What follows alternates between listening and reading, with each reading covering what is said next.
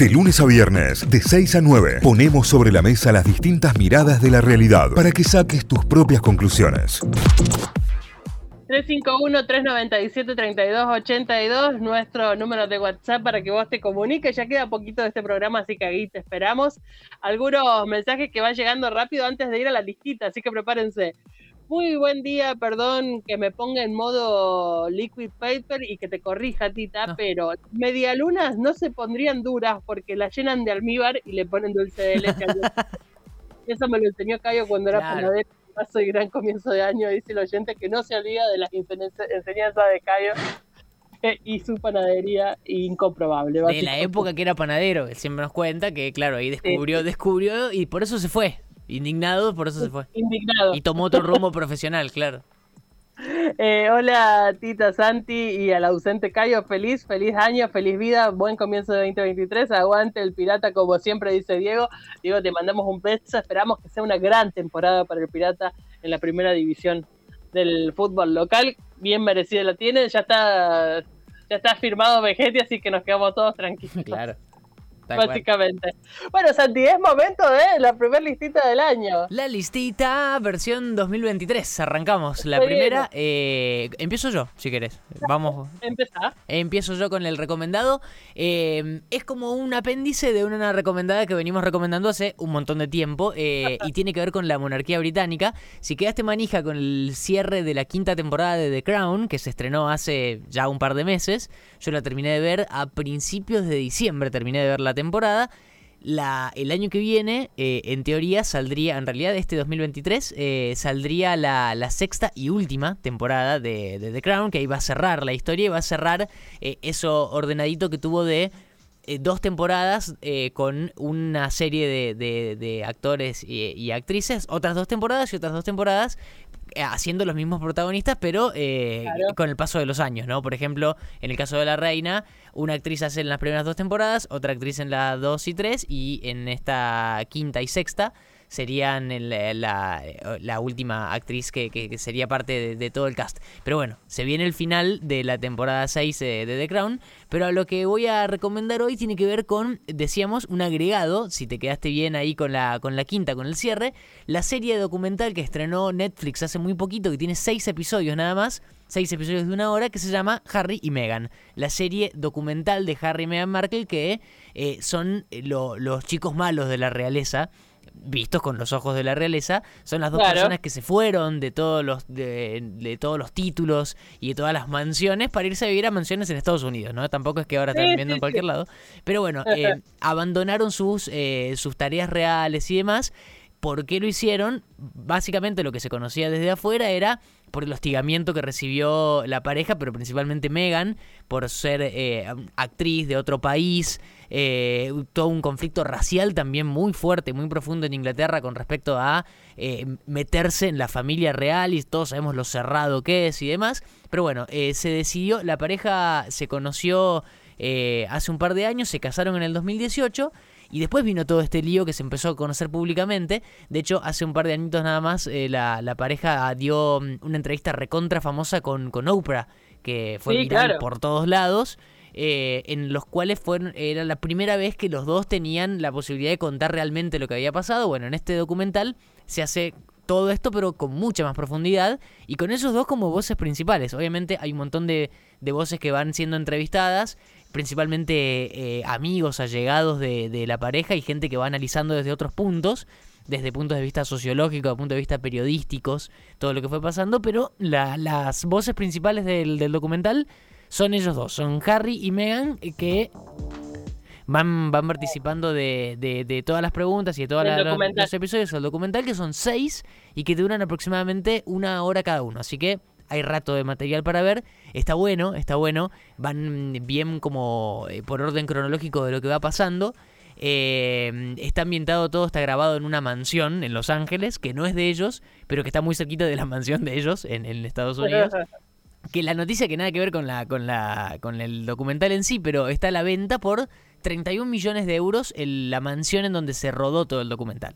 Así que si le sobran 31 millones de euros que del, después del aguinaldo y demás, pueden pensar en invertir en una propiedad en Estados Unidos, en Los Ángeles. Pero Fíjense, bueno, chicos, si les sobra. Eh, a mí me parece como mm, recomendado permanente desde que lo cargaron. No sé por qué será el algoritmo que me tira. No sé si será porque me vi todos los documentales sobre la ranesa británica Pero de claro. Crown.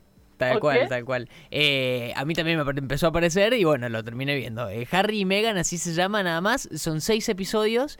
eh, documental. No hay nada de ficción acá. Acá es documental y acá son las voces de ellos contando exactamente lo que les pasó. y realmente hay, hay momentos en los que, que, que te enfrentás a cosas muy duras y que vos terminás viendo por lo que pasaron ellos dos.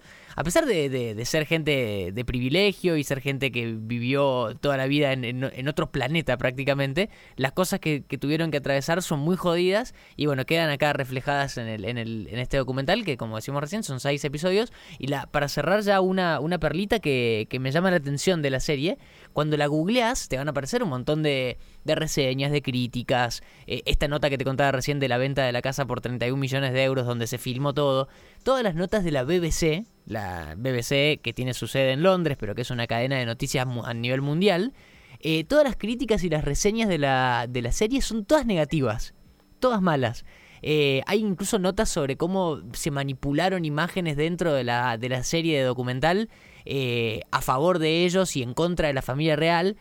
También hay que tener en cuenta que la BBC es como que casi que responde a la familia real. Entonces todo, Claro. todo ataque a, a la realeza, a la monarquía, está defendido por la BBC. Entonces, bueno, esto iría en contra de todo eso. Me llamó la atención... que, de hecho no, no debería sorprendernos porque en la serie va mostrando cómo, cómo la realeza genera situaciones dentro de la BBC para, Claro. para su beneficio. ¿no? Queda, queda bien, bien documentado eso en la, en la última temporada de The Crown, la relación entre la, la BBC y la, y la monarquía. En la serie, en esta que de, de documental de Harry y Meghan, no tanto, pero sí en, en, en la hora. Si googlean Claro. Harry y Meghan BBC, se van a encontrar con un montón de notas que le pegan un par de palos a- al documental.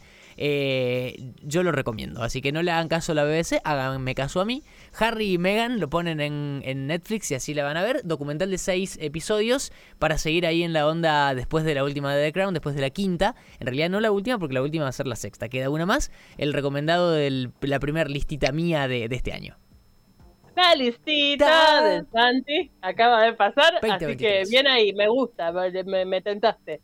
Yo voy a ir por una que la tenía pendiente por sobre todas las cosas porque trabaja la Papri, la cordobesa eh, integrante de Catombe, eh, forma parte del elenco de esta película que voy a recomendar, la quería ver por ella y, eh, y la vi el fin de semana. Voy a recomendar ver El Gerente. Es eh, una película rodada y filmada y estrenada durante el 2022 que tiene como protagonista a Leo Sbaraglia. Es una película de Ariel Vinograd que, mm, que a mí particularmente su humor de cine me encanta. Eh, soy fan de muchas de sus películas.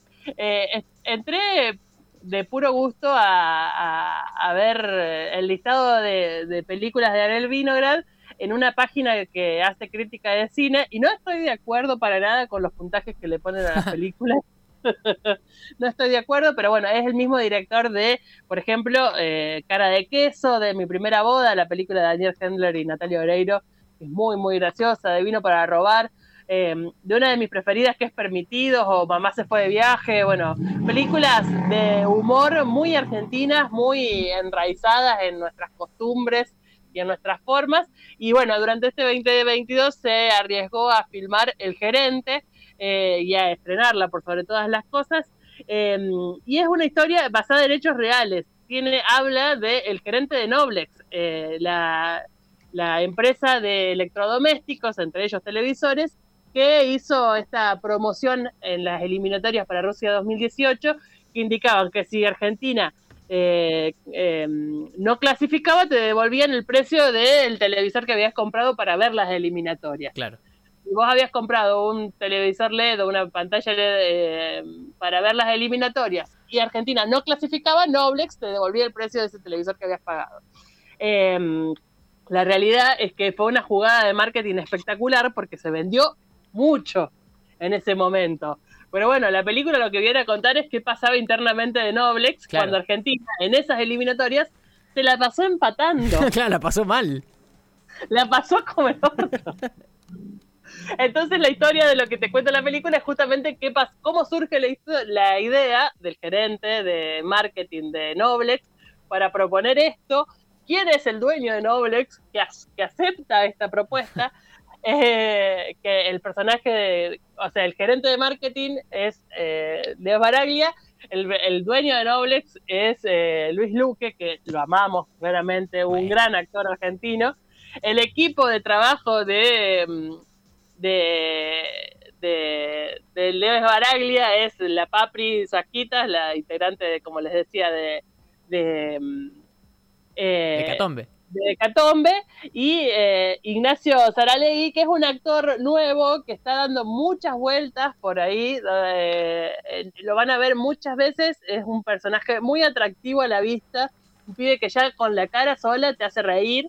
Eh, y bueno, la interna es entre Leo Baraglia y Carla Peterson, que son dos personas que se disputan un puesto de gerencia dentro de la empresa está Cecilia Dopazo haciendo de la ex esposa de Leonardo Esbaraglia, eh, aparece Miguel Granados, eh, la verdad que eh, está Martín Piroyansky, todos los personajes clásicos de las películas de Diel Vinograd aparecen de alguna manera en esta película. Para mí se lleva un premio absoluto el médico de Leo Baraglia en la película, que es Marco Antonio Caponi, que es muy gracioso, es muy, muy, es muy gracioso, es muy genial el vínculo de Esbaraglia con el médico un, hombre llegando a los 50 años que tiene que empezar a cuidarse en su salud y que tiene ciertos episodios de salud y que además está atravesando esto, unas eliminatorias en donde él prometió devolver la plata de los televisores en caso de no, de, no clasificar y, Argentina que empata y empata y empata. Es muy impresionante, eh, se lo tengo que anticipar, es muy impresionante ver a la Argentina con San Paoli como director, te da un dolorcito de panza, así como ahí. Te hace mal, te hace mal, porque vos ves y volvés a pensar en que la posibilidad de que Argentina no clasifique es real, ¿me entendés? Claro. Em, no tiene tantos momentos de tensión como podría tener esta historia, pero tiene muchos momentos de humor que valen la pena para un domingo, para la hora de la siesta que, mejor evitar el sol con estos calores que estamos teniendo y que hay que estar un poquito adentro bueno, la recomiendo. El gerente es muy graciosa, es muy a lo tiene lindo guion y, y, pasás un lindo rato. No es la película que te va a cambiar la vida, pero vas a pasar un lindo rato. Está disponible en Flow, es de Paramount Plus, pero si tenés Flow la vas a poder ver, ahí, así que aprovechala. Eh, en estos días de verano es una pochoclera de esas que vale la pena tener ahí en agenda. Eh, esa es mi listita, Santi. Excelente, la primera del año. Notify, las distintas miradas de la actualidad para que saques tus propias conclusiones. De 6 a 9, Notify, plataforma de noticias.